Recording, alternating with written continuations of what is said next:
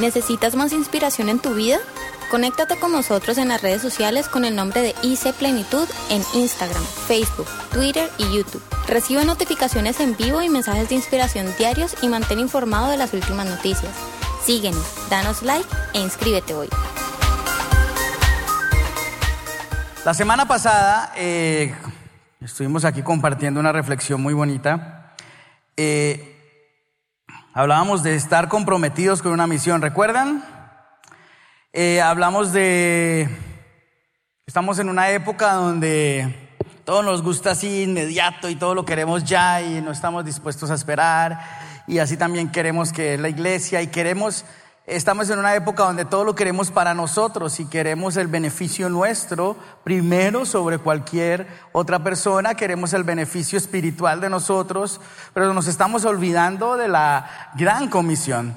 Y entendimos y eh, reflexionamos sobre entender que para comprometernos con la misión tenemos que ser obedientes y recordamos que los discípulos eh, no lo fueron muy obedientes, pero al final lo fueron y, entendíamos que ser obedientes no significa siempre obedecer de una vez, sino que la obediencia implica rendir nuestras propias opiniones nuestros propios pensamientos y nuestros propios deseos por un deseo más grande, por el de alguien que eh, nos ordena hacer las cosas. En este caso, Dios nos ordena a que antes de nosotros mismos pensemos en los demás y les prediquemos el Evangelio y les enseñamos. Entonces, eh, necesitamos ser obedientes. Estoy haciendo un pequeño recuento para los que no pudieron venir. Eh, segundo, entendimos que la gran comisión se trata de Jesús. Y Jesús empieza la gran comisión diciendo que Dios le ha dado a él, el Padre le ha dado toda la autoridad y como él tiene toda la autoridad, nos da autoridad a nosotros para ir y predicar el Evangelio. Y que predicar el Evangelio no se trata de nosotros mismos, de lo que nosotros queremos o lo que nos pasa a nosotros, sino de predicar la verdad de Jesús. Predicar quién es Jesús y qué enseñó Jesús y cómo hacer discípulos. También entendimos que para comprometernos con la visión debemos con la misión, perdón, debemos entender que ir significa ir. Ir no significa quedarnos. Ir no significa vengan a mí. A veces nosotros nos quedamos en el templo y lo adornamos y lo ponemos tan bonito y esperamos que lleguen. Cuando la palabra de Dios fue explícita y la gran comisión fue explícita cuando Jesús dijo, vayan a todo el mundo y prediquen el Evangelio. Entonces, ir significa ir. La gran comisión no es una, no es una misión eh, para nosotros estarnos quietos, para quedarnos callados, para estar ahí esperando nada más cada domingo a, que, a ver qué Dios nos tiene de nuevo con la nueva prédica de la semana y la repito entre semana en el podcast y feliz, ya Dios me habló y no me interesa si otra persona tiene una necesidad de que Dios le hable también. Entonces, recordamos que estar comprometidos con la misión significa ir. Y por último, eh, Comprometernos con la misión es saber y alegrarnos de que Dios está con nosotros siempre. Él es el que le da la validez y que le da el poder a esta gran comisión que nosotros tenemos.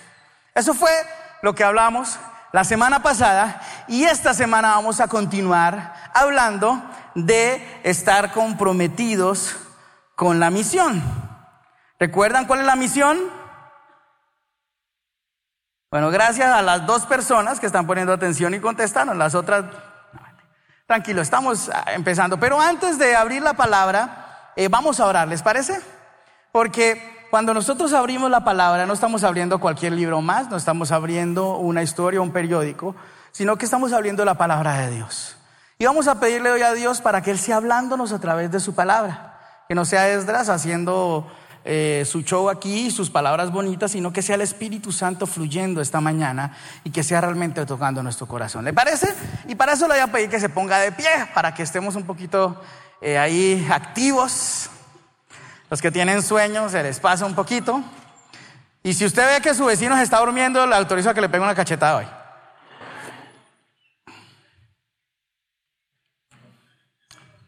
Bueno, buen Dios y Padre Celestial, estamos aquí delante de tu presencia esta mañana, agradecidos eh, por tu gran amor y por tu misericordia y por tu fidelidad. Dios, gracias porque poco a poco nos enseñas y cada día nos recuerdas lo que realmente quieres de nosotros. Oh Dios, hoy abrimos nuestro corazón a que tu Espíritu Santo abre a nuestra vida, Dios que queremos ser sensibles y no queremos ser reacios a lo que tu palabra quiere decirnos hoy, Dios. Padre, si hemos hecho las cosas malas al día de hoy, entendemos que tú nos perdonas, Dios, y queremos tomar decisiones firmes para poder ser tus discípulos, Dios, y caminar en ti. Habla a nosotros con tu palabra, Dios. Te agradecemos en el nombre de Jesús. Amén. Pero antes de que se siente, le voy a pedir un favor, que tomemos un minutico por orar, para orar por nuestros amigos de Estados Unidos, del sur oeste de la Florida, que están siendo atacados por un huracán bastante fuerte, que ya creció de categoría, iba bajando y ahora vuelve otra vez a categoría 3 y 4, ya está subiendo y ya reportan algunos muertos, eh, el downtown Miami está inundado, mejor dicho, eso está y no ha empezado, recién acabo de tocar tierra, entonces parece que va a ser algo muy fuerte, entonces, ¿oramos por ellos? ¿Les parece?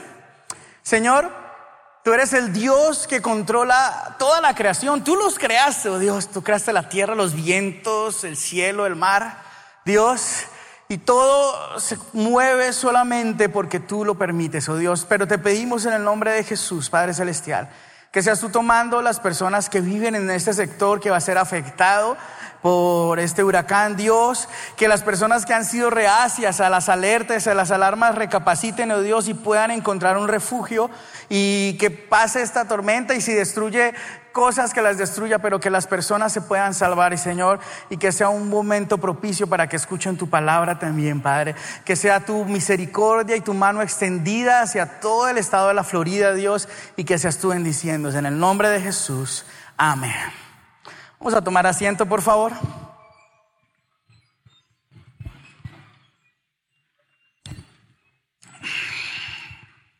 Bueno. Entonces, vamos a regresar a Mateo 28, versículos 18 y 20, por favor. Mateo 28, versículos 18 al 20.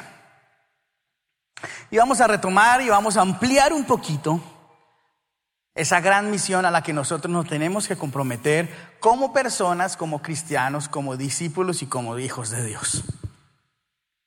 Mateo 28 del 18 al 20 dice así. Pero él, o sea Jesús, se acercó y les dijo, Dios me ha dado todo el poder para gobernar en todo el universo. Ustedes vayan y hagan más discípulos míos en todos los países de la tierra. Bautícenlos en el nombre del Padre, del Hijo y del Espíritu Santo. Enséñenles a obedecer todo lo que yo les he enseñado yo estaré siempre con ustedes hasta el fin. Y qué bonito es recordar esto. Y recordemos que esto incluye la autoridad de Dios. Y no es cualquier persona la que nos está pidiendo un favor. A veces eh, uno le pide un favor a alguien y uno dice, eh, Raquel, ¿usted me hace el favor de dar cosa? Sí, sí, claro, negro. Y uno la ve y sigue haciendo otras cosas, y. ¿Será que me puedes hacer el favor? Ay, sí, un momentito, espere, termina algo. Y uno entiende, pues porque a la final somos hermanos. Pero vaya y otra persona vaya y Raquel, eh, vaya y el pastor, el papá le diga, Raquel haga algo, a ver si de pronto le da tanta. Y a ver si la jefe o el jefe de Raquel le dice, eh, Raquel necesito hacer tal cosa y ella le dicen, ay, sí, tranquilo, no, sí señora, sí señor, y va y lo hace. ¿Por qué? Porque hay una autoridad más alta que te lo está pidiendo. Ahora, muchos años, más de dos mil años, alguien que tiene todo el poder del universo nos dio una orden. Ir y hacer discípulos de todas las naciones. ¿Qué estamos haciendo nosotros para obedecer esta tarea? Esta semana eh, eh, estuve viéndome una película que salió hace ratito, pero me llamó mucho la atención. Ustedes, algunos les conté y otros, ay, sí, ay, no, está muy bonita la muchacha y todo. Pero, eh, estoy hablando de la Mujer Maravilla, no sé si aquí alguien se la vio. Eh, porque si no se la vio, lo voy a dañar al final. Eh, y quiero que ustedes vean esta que es la escena final.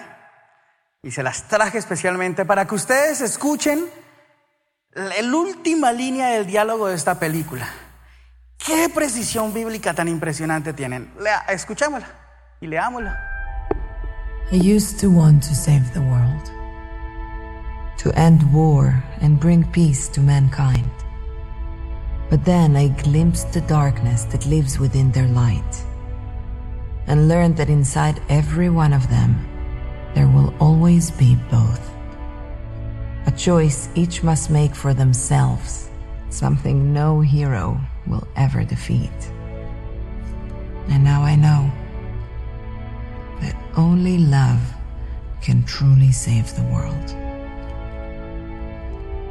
So I stay, I fight, and I give. For the world I know can be. This is my mission now.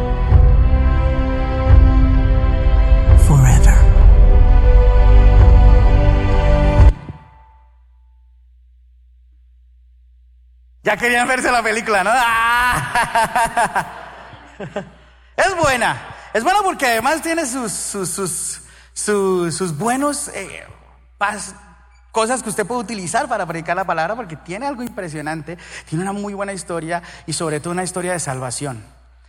Y me gusta esta línea final porque dice, a pesar de todo el esfuerzo que ella hizo por salvar la humanidad, se dio cuenta que ella no lo puede salvar y que el único que puede salvar es el amor. Y leamos que dice Juan 3:16. Dios amó tanto a la gente de este mundo que me entregó a mí, que soy su único hijo, para que todo el que crea en mí no muera, sino que tenga vida eterna. Y ella tiene razón, solo el amor puede salvar al mundo.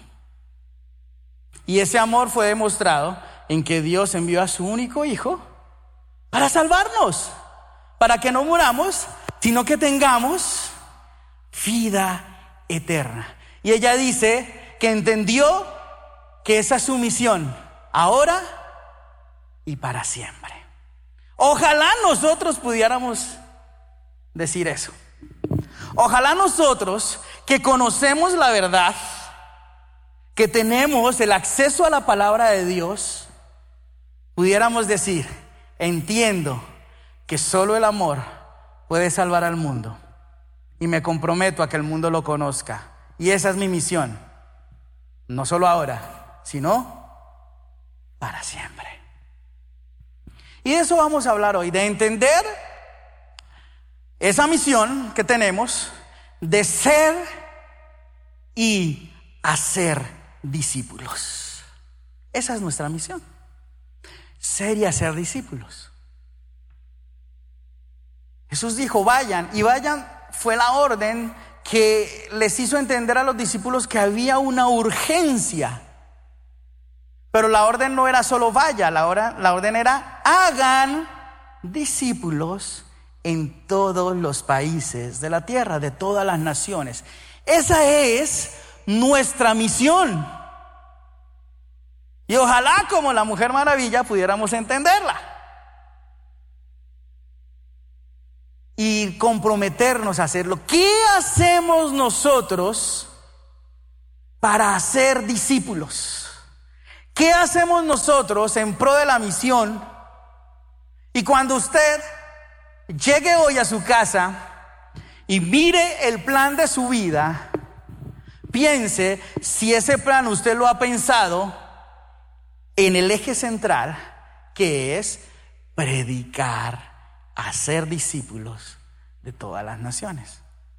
Porque si el plan de su vida solamente se basa en lograr obtener ingresos suficientes para tener una vida como usted la piensa o tener un negocio que lo pueda sostener, entonces no estamos siendo discípulos. Estamos viviendo una vida común y corriente. Somos alguien más que necesita conocer de Dios. Porque si lo conocemos, entendemos que nuestra misión es esa, es ir y hacer discípulos. Hay algo que me gusta mucho eh, eh, de una mentalidad, digamos que los países del primer mundo la tienen y que nosotros no hemos podido lograr obtenerla, y es que podemos ser haciendo. Y me explico.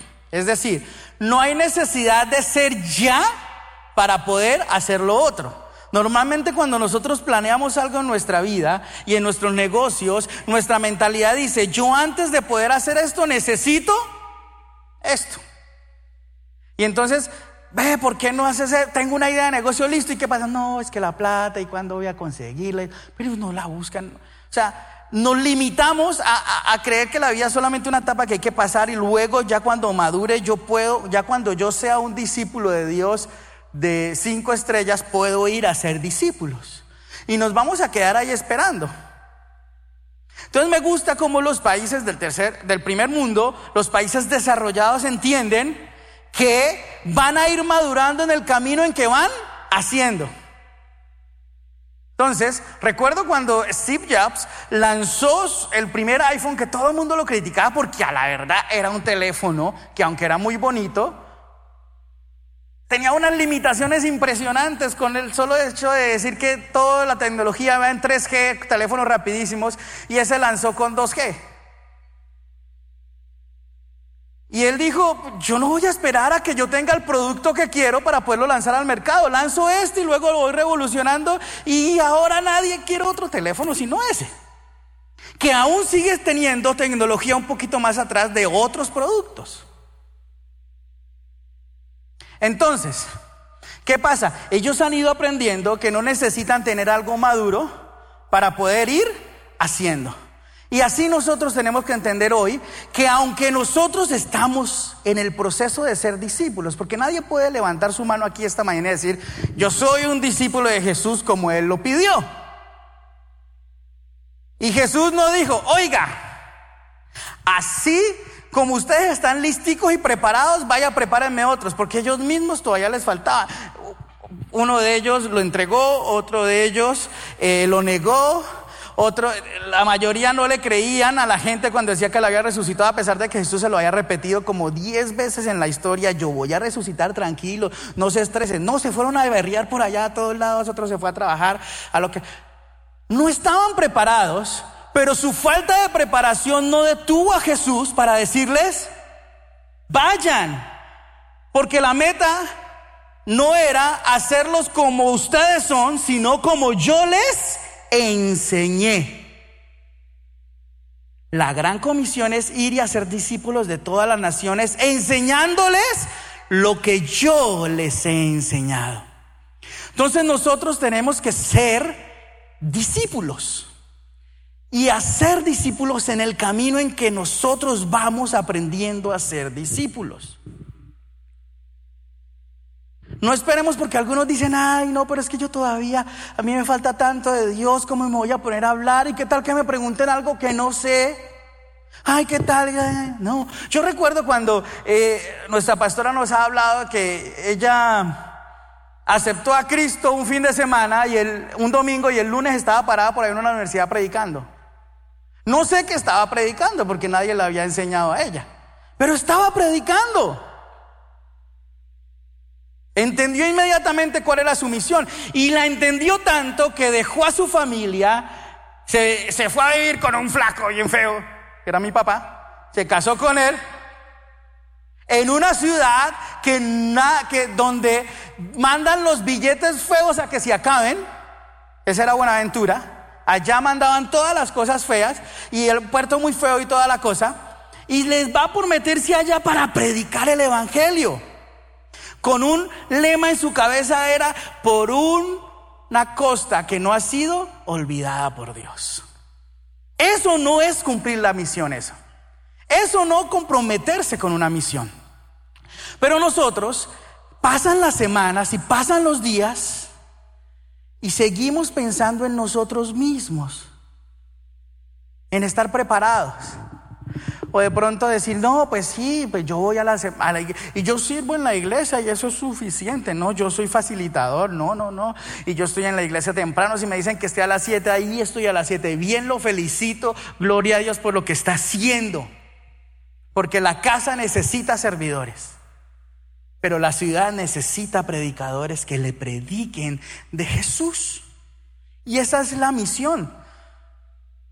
El término gran comisión se usa para distinguir la comisión que Jesús le dio a sus discípulos y que se diferencia de las otras comisiones, porque Jesús le dijo a sus discípulos en ocasiones, vayan y hagan esto, vayan y consigan, y esas eran misiones. En alguna ocasión le dijo, vayan, espárzanse de dos en dos y prediquen, y si alguien no los recibe, límpiense en los pies ahí, échenle la arena y, y váyanse. Y les dijo especialmente a dónde. Pero en esta ocasión les dice algo más grande. Y aunque el término gran comisión como tal en la Biblia no se encuentra, entendemos que la gran comisión es grande. ¿Por qué?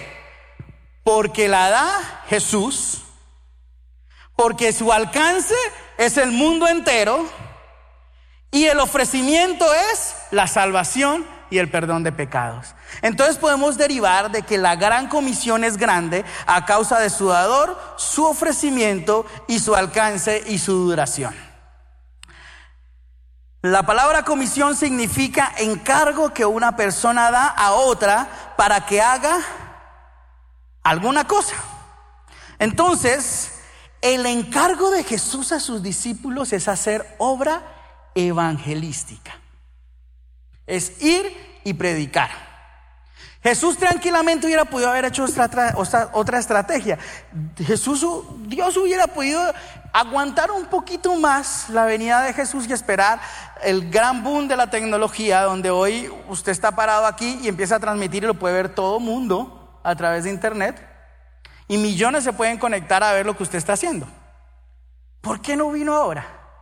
Porque su estrategia fue Hace muchos años atrás, cuando las comunicaciones eran totalmente limitadas, a enseñarle a un grupo de 12, 15 personas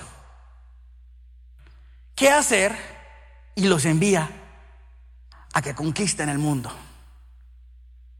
Él tranquilamente hubiera podido conquistar el mundo por él mismo. Jesús vino a salvarnos del pecado y de la muerte con su muerte y su resurrección. Y esa noticia se la encargó a sus discípulos para que se la cuenten a todo el mundo, para que crean en Él. Y esa es nuestra tarea. Esta semana, eh, bueno, la, tarea de esta semana me tocó ayer. Ayer eh, fui, eh, de hecho, ni Mónica sabe, porque fui tarde, me dio un hambre. Yo, ah, tenía hambre. Entonces me fui, salí porque no había en la casa. Yo, ay, ¿qué hora por ahí? Nada, eso así.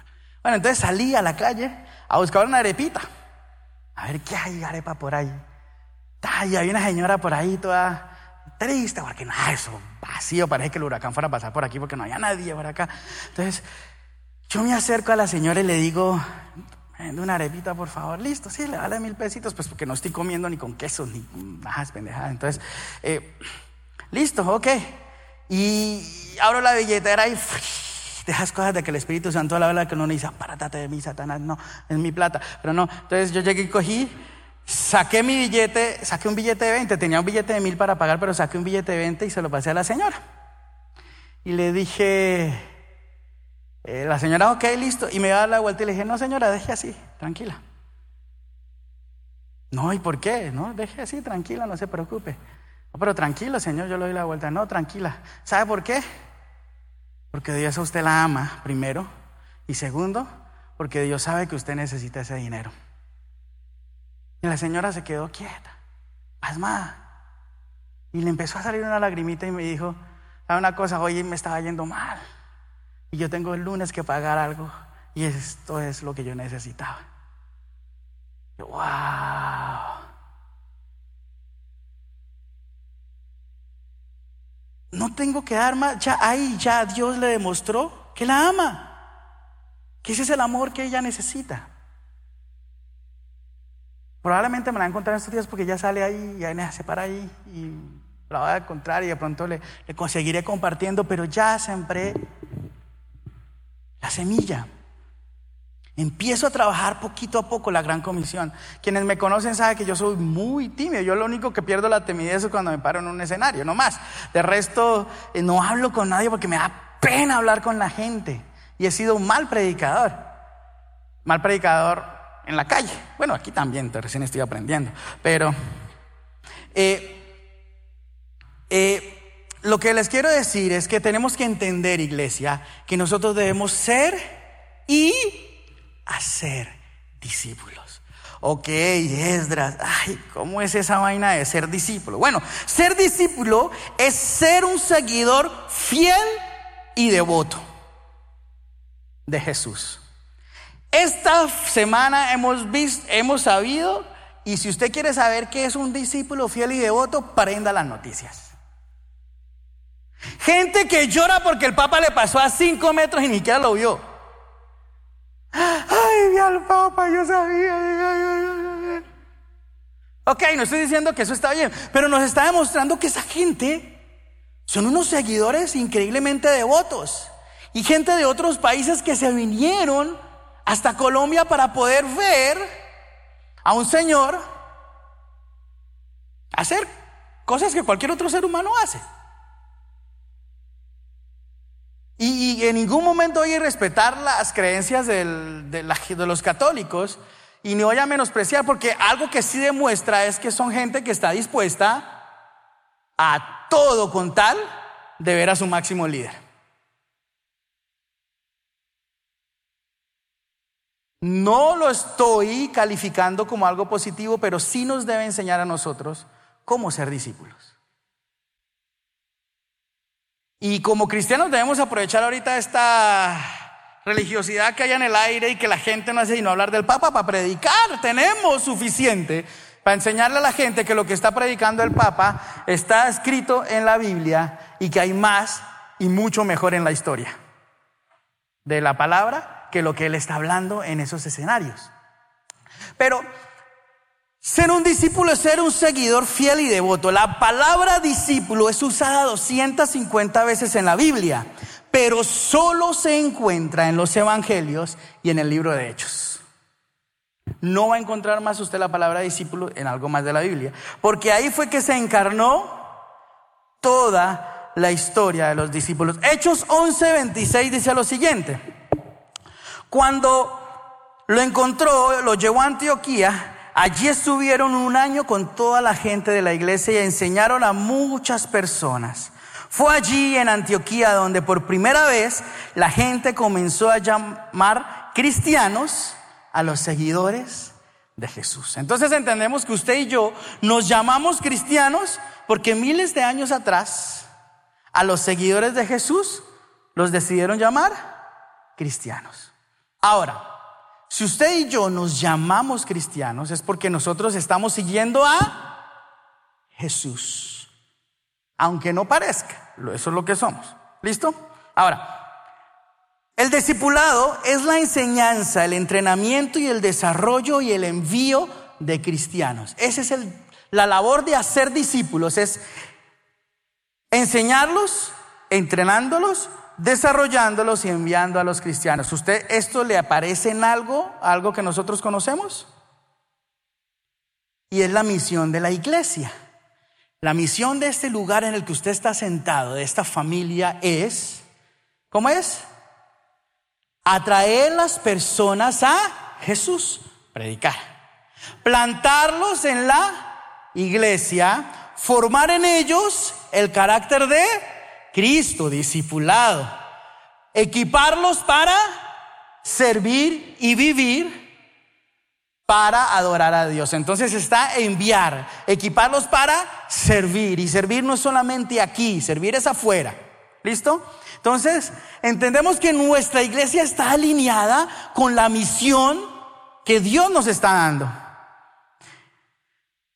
Y debemos entender que Jesús dijo que ser discípulos era aprender sus enseñanzas y enseñárselas a otro. No podemos estirarnos aquí en las enseñanzas de Jesús, pero voy a hablar de cinco, seis, perdón, ese, pequeñas, fundamentales, no que Jesús le enseñó a toda la gente, porque si usted ve la Biblia, Jesús enseñó muchas veces a multitudes, pero en ocasiones le enseñó a sus discípulos. Y vamos a centrarnos en esas seis enseñanzas que Jesús le dio a sus discípulos. Ok, vamos a ver. La primera está en Juan 13:35. Dice así, el amor que tengan unos por otros será la prueba ante el mundo de que son mis discípulos. Y vuelve la palabrita amor otra vez, ¿cierto? El amor que se tengan entre ustedes será la prueba de que son mis discípulos. ¿Cuánto amamos a las demás personas? Y, aquí les voy a confesar, parado en este escenario, que a mí me ha costado mucho esto. Aún con la cuestión del huracán. Mire, nosotros en nuestro apartamento que tenemos con, con, eh, mi esposa ahí en, Orlando, eh, dejamos hospedar a una, a una muchacha que le ha ido muy mal y dijimos, bueno, si esto es estar solo, pues que esté ahí y que ella pueda tener una casita mientras Dios la puede bendecir. Y cuando empezó todo el, el, boom de, de, que ya la, los preparativos y que había que cubrir las ventanas y todas las cosas, yo les voy a ser sincero, yo hasta ahorita estoy empezando a pensar en las personas. Yo lo primero que pensé fue en nuestros carros y en el apartamento, que no le vaya a caer nada, ay Dios mío, que no. Y soy sincero porque Recién ahora, y como les dije la semana pasada, yo no estoy predicando esto porque yo ya soy el más. Porque a mí es el primero que Dios me ha ido hablando y yo sé que Dios puso al pastor a que me pusiera a predicar de esto porque Dios me quería enseñar y no hay, ¿cómo es que es? Eh, no hay cuña que más apriete que del mismo palo. Eh, entonces, debemos amar a los demás. Y amar a los demás significa buscar el lo mejor para la otra persona y no para nosotros mismos. Eso es el amor. El amor es cuando usted está dispuesto a buscar el mayor beneficio para el otro en vez de usted mismo. Y es, somos así como cristianos, iglesia. Jesús le enseñó a sus discípulos que para que la gente, para que la gente se dé cuenta que son discípulos de Jesús, deben amar a los demás. ¿Cómo está nuestro amor a los demás? Hay que amar. Primera enseñanza de Jesús. Mateo 10, 25 nos pone la segunda. Ay, ay, ay. Dice, lo más que puede hacer el discípulo es ser igual a su maestro. Y el esclavo, ser igual a su amo. Nosotros como discípulos, lo más que podemos hacer es ser igual a nuestro maestro. Jesús les dijo, sean como yo. El que estaba dispuesto a lavar los pies cochinos a los discípulos.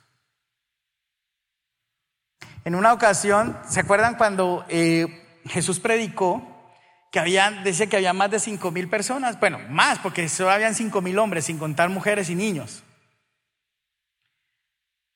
Y llegan los discípulos, así como Esdras, que están pensando en, en, otra cosa. Le dicen los discípulos a Jesús, oiga, Jesús, ¿usted por qué no manda a esta gente a la casa? Que están como con hambre, a que vayan y coman a la casa.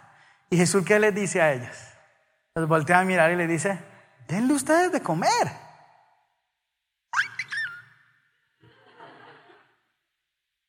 Está pensando en los demás.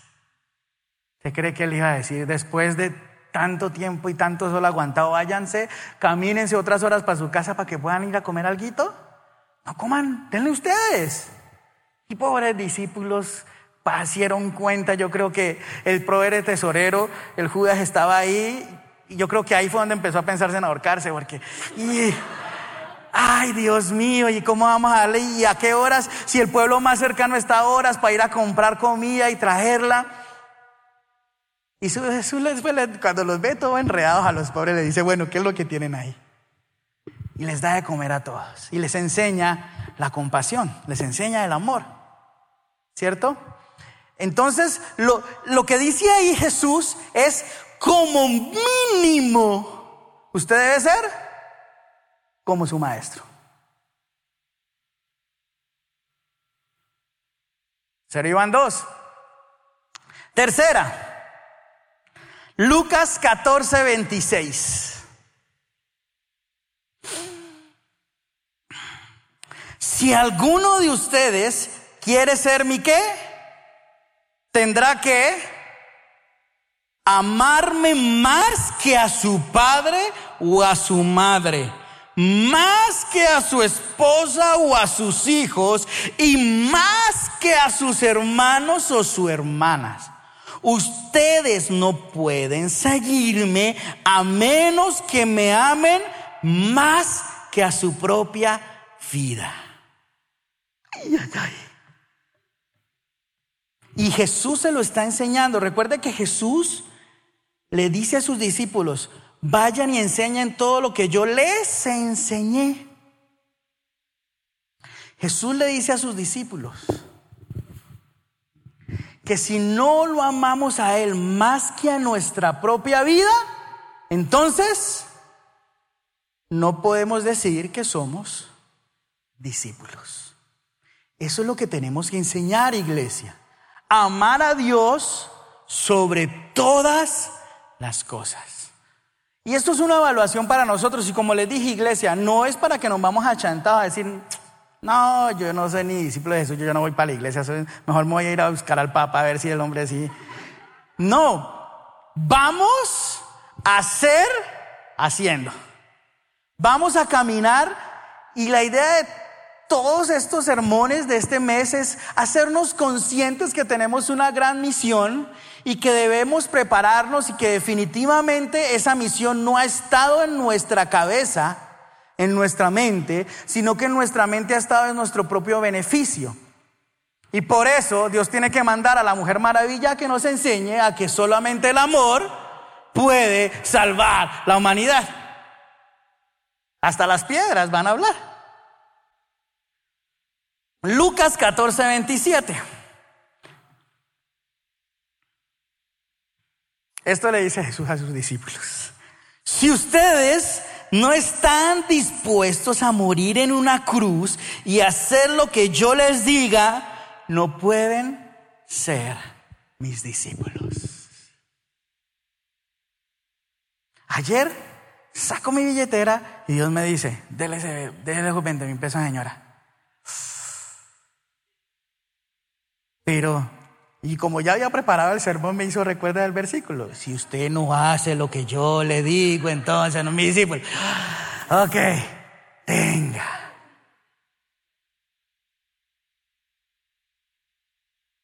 Nosotros, sus discípulos, tenemos que comprometernos. Ese es el compromiso. Si ustedes no están dispuestos a morir en una cruz y hacer lo que yo les diga, no pueden ser mis discípulos. Por eso es que cuando uno predica el Evangelio, A veces la gente tiene que eh, maquillarlo con frases de, eh, de redes de mercadeo para que la gente crea que eso es el Evangelio y viva su mejor vida ahora y viva las cosas y usted puede ser la mejor persona. Eso déjelo a la gente de las redes de mercadeo que no han conocido de Jesús y tienen que venderle eso a las personas, el bienestar económico. Pero usted que conoce de Jesús, deje de perder el tiempo buscando el beneficio personal y predicarle a los demás y decirles que su mejor vida es cuando usted pueda invertir un buen dinero y recibir un buen dinero y decirle que su mejor vida es invertir su vida en aquel que la dio para amarle. Esa es la mejor inversión. Y eso es predicar el Evangelio. Eso es ser discípulos. Por lo menos decirle, oiga, yo voy caminando, pero entiendo que voy caminando dispuesto a hacer lo que Dios me diga que haga. Dispuesto a hacer lo que Dios me diga que haga.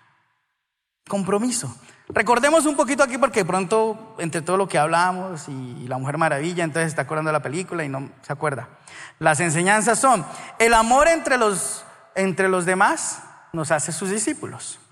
Ser como Jesús es el comportamiento de un discípulo. Amar a Dios más que a nosotros mismos es el comportamiento de un discípulo. Comprometernos, estar dispuestos a darlo todo, nos hace discípulos. Lucas 6:38 dice así.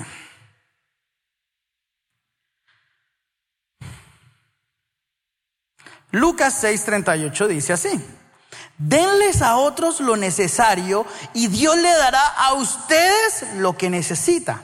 En verdad, Dios le dará la misma medida que ustedes den a los demás. Si dan trigo, recibirán una bolsa llena de trigo, bien apretada, repleta, sin que tengan que ir a buscarla.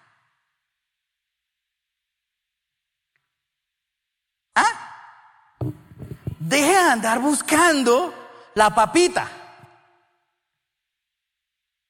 Busque darle la papita al que la necesita.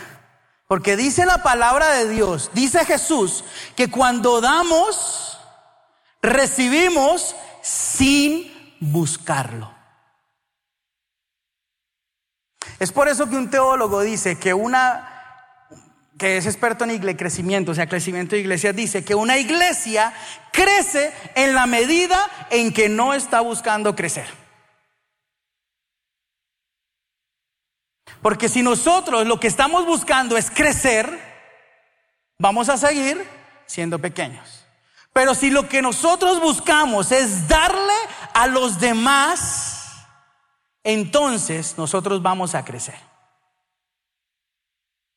Y mi familia, mi esposa, mi hija y yo podemos decirlo y ser testimonios vivos de que cuando uno da, recibe, como dice ahí, apretado y abundante. Dice, bien apretado y repleto. Y lo mejor, sin buscarla.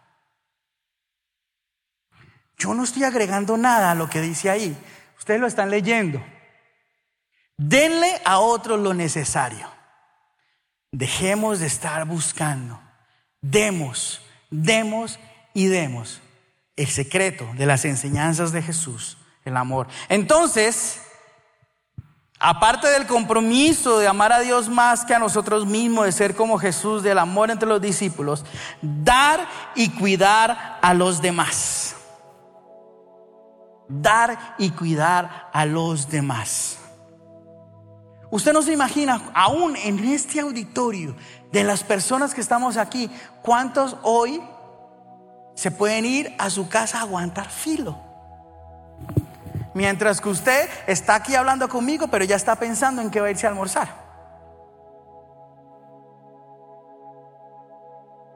Porque nos hemos vuelto muy pensando en nosotros mismos y Jesús nos está enseñando algo diferente. Juan 15, 4, ¿cómo dice? Si ustedes se mantienen unidos a mí, yo me mantendré ¿Estamos o no estamos? Ok, listo. Yo sé que de pronto usted tiene una versión diferente y dice, ay, pero es que aquí dice otra cosa. Es lo mismo, pero en una, esta es una versión que se llama Nueva Traducción Viviente, que es un poquito más actualizada al, al lenguaje de hoy. Pero lo mismo, si ustedes se mantienen unidos a mí, yo me mantendré unido a ustedes. Ya saben que una rama no puede producir uvas si no se mantiene unida a la planta. Del mismo modo, ustedes no podrán hacer nada si no se mantienen unidos a mí. Iglesia, si nosotros como discípulos no estamos pegados de Jesús, si no le buscamos, si no le oramos, si no ayunamos. Bueno, usted conoce sus rutinas bíblicas, usted conoce sus rutinas espirituales. Si usted no las hace, usted no está pegado de Jesús. Por lo tanto, todo eso que usted planea hacer va en reversa y cuesta arriba. Pero si usted planea hacer las cosas pegado de Jesús, las puede lograr.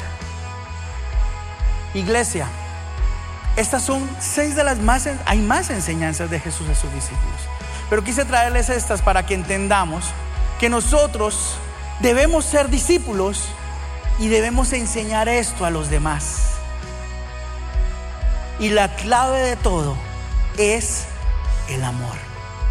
Jesús en alguna ocasión le dijeron, oiga maestro, ya que usted le está dando duro y en la cabeza a los fariseos, eh, denos un nuevo mandamiento aquí.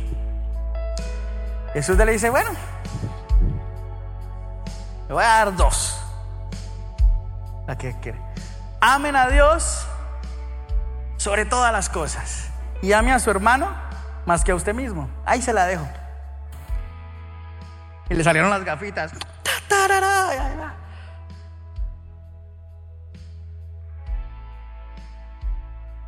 Entonces, iglesia, esa es nuestra misión, ir y hacer discípulos, comprometidos con ir a predicar. Y para eso necesitamos nosotros sensibilizarnos y amar a los demás. Si no amamos a los demás, no lo vamos a lograr. Y para terminar, ya porque ya me pusieron la música y me quedan como siete minutos nomás. ¿Cuál es el propósito de Jesús con el discipulado, con hacer discípulos? Y es algo que necesitamos entender. El propósito de hacer discípulos es dos. Ayer hablábamos con Oscar de esto. Segunda de Corintios 5, 17 al 19 dice lo siguiente. Ahora, que estamos unidos a Cristo, otra vez la palabra unidos, somos una nueva creación. Dios ya no tiene en cuenta nuestra antigua manera de vivir, sino que nos ha hecho comenzar una vida nueva. Y todo esto viene de Dios antes éramos sus enemigos, pero ahora por medio de Cristo hemos llegado a ser sus amigos y nos ha encargado que anunciemos a todo el mundo esta buena noticia. ¿Cuál? Que por medio de Cristo Dios perdona los pecados y hace las paces con todos.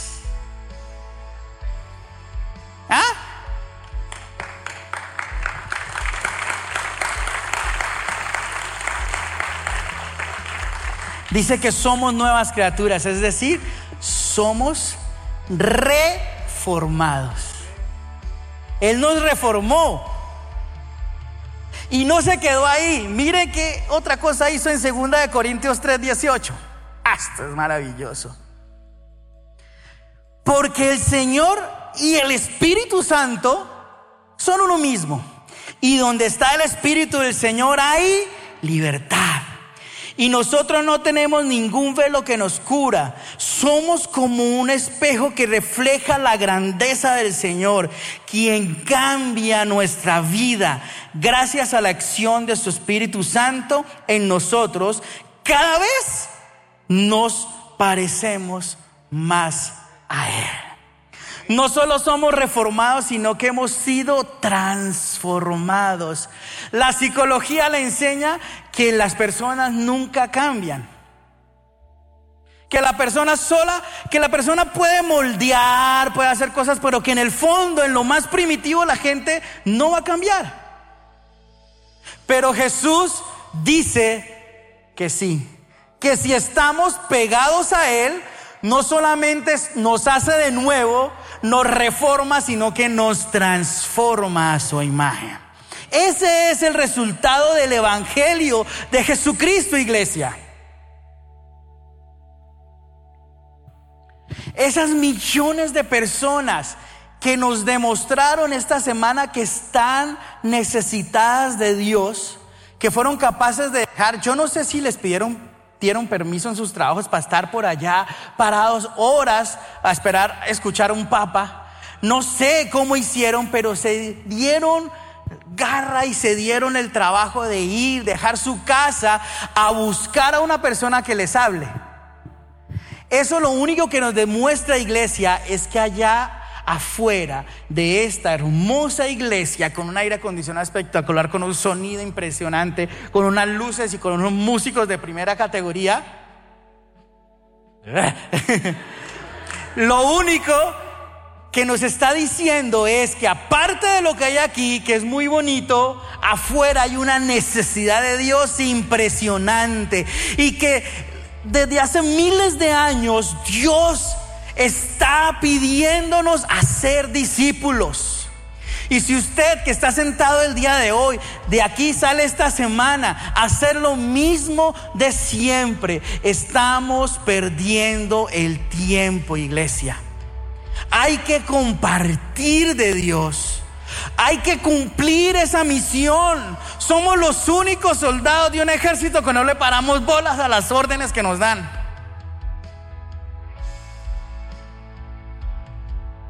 Y esa misión la cumplimos en la medida en que nosotros crezcamos en el amor.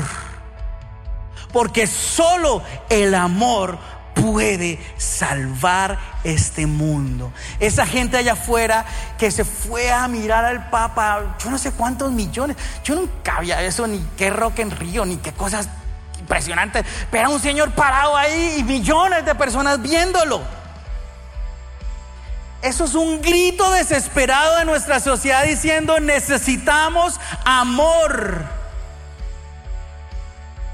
Y nos hacemos los de la vista gorda, no veo, no oigo, no entiendo. Mientras Dios a mí me dé para yo tener, estoy contento. Yo lo dejo que usted siga pensando ahí. Yo no sé cómo vaya a ser el día de que usted tenga que rendirle cuentas a Dios no le auguro buenos resultados. Sigamos viniendo, iglesia, sí, sigamos buscando a Dios, pero no para nosotros mismos, para los demás. No se ha puesto a pensar a usted que Dios a usted lo está bendiciendo.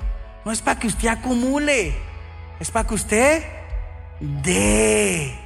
Porque hay más personas que necesitan ser transformadas como Dios lo transformó a usted. ¿No cree usted que esta ciudad, esta sociedad sería mucho mejor si fueran transformados por el Espíritu Santo a la imagen de Jesús? Yo no sé usted, pero yo pienso que sí hay corrupción, hay muchas cosas. Y entonces alguien me va a decir, ay Esdras, pero es que usted voltea a mirar a las iglesias cristianas y es que tampoco es que sea muy alentador. Pastores con guardaespaldas, bueno, allá ellos si ellos no están pensando en dar pero yo lo que estoy hablando es de lo que nos dijo Jesús a nosotros, no lo que nos dijo el pastor, no lo que nos está demostrando por allá el pastor de la iglesia grande ni la iglesia chiquita. Yo estoy hablando de que Jesús nos dijo que si no amamos a los demás no somos sus discípulos, que si no damos a los demás nunca vamos a recibir. Nos las vamos a pasar buscando y no vamos a recibir. Iglesia, hoy la reflexión es esa. Ser y hacer discípulos. Y sería contento y me iría feliz si usted hoy se va a su casa y piense en lo que acabamos de decir. ¿Cómo está nuestro pensamiento en ir a cumplir esa gran comisión? ¿Cómo está el pensar en los demás, en las personas? Vamos a cerrar nuestros ojos, por favor. Gracias por acompañarnos el día de hoy. Nosotros creemos que Dios quiere hacer más cosas para ti y a través de ti, y nos encantaría saberlo. Si has sido impactado por este ministerio, compártelo en nuestro correo electrónico info.plenitud.org. Otra vez muchas gracias por acompañarnos y esperamos que este mensaje sea de bendición para ti.